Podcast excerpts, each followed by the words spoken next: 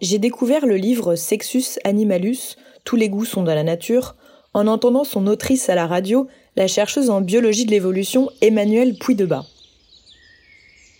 Alors que j'étais gaiement en train de parler à mes jeunes pousses de litchi et d'avocat, oui on s'amuse comme on peut, j'ai entendu successivement les mots dauphin violeur, pénis détachable, vagin en spirale, cunilingus d'araignée. Mon attention à ce moment-là a légèrement switché vers ce que racontait cette directrice de recherche du Muséum d'histoire naturelle. En gros, ce livre, c'est comme un dictionnaire, mais en beaucoup plus funky. Déjà parce que les illustrations de Julie Terrazzoni sont superbes, c'est très poétique et joliment coloré.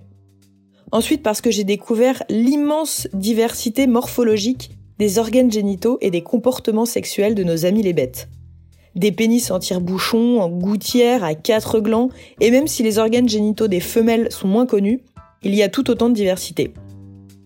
Et comme souvent en science, on est loin, mais encore très loin, d'avoir tout compris comment ça marchait. En lisant ce livre, je suis passée par des émotions très différentes. De Oh, comme c'est mignon cette parade de séduction à Tiens, c'est étonnant d'avoir développé un pénis à épines chez ces coléoptères pour transpercer la femelle et éviter qu'elle se barre pendant qu'il copule. Ou encore, ah ouais, quand même, l'éléphant, il blague pas en termes de morphologie. Deux mètres. Vous imaginez? Deux mètres. Au-delà d'être surprise, on se demande surtout pourquoi et comment l'évolution a façonné tout ça.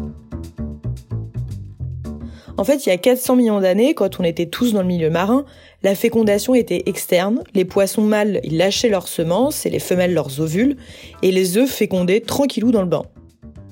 Quand certains ont migré sur la terre femme, là, il a fallu trouver des nouveaux modes de reproduction et assurer notre survie. La fécondation est devenue interne pour assurer le transport de la semence, et là, l'idée d'un tube pour arriver direct dans la femelle s'est avérée être assez pratique. Bon, alors là, vous me direz, oui, mais pourquoi les oiseaux, ils ont pas de pénis? Bah, ils l'auraient perdu au cours de l'évolution, mais bon, c'est pas tout non plus, et le livre présente justement les théories qui sont avancées en recherche. Ce qui est fou, c'est tout l'arsenal qui a été développé pour assurer la reproduction et aussi se faire plaisir.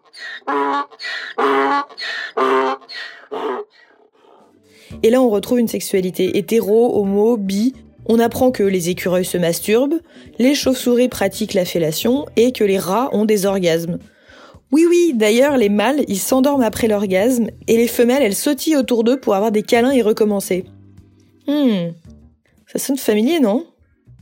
Bon, je dois vous dire, il n'y a pas que du kiff dans la nature, il y a des comportements violents, du harcèlement, on connaît souvent ceux des dauphins ou des canards, mais moins ceux des punaises de lit qui transpercent la femelle, ou encore l'énervé diable de Tasmanie qui tape et mord les mâles pour choisir le plus vigoureux.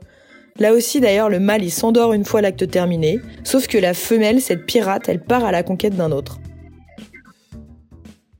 Bon, en revanche, là où je suis déçue, c'est que chez eux non plus, on n'a pas bien compris ni étudié le rôle du clitoris dans la plupart des espèces, même si c'est évoqué. Recherche à suivre donc.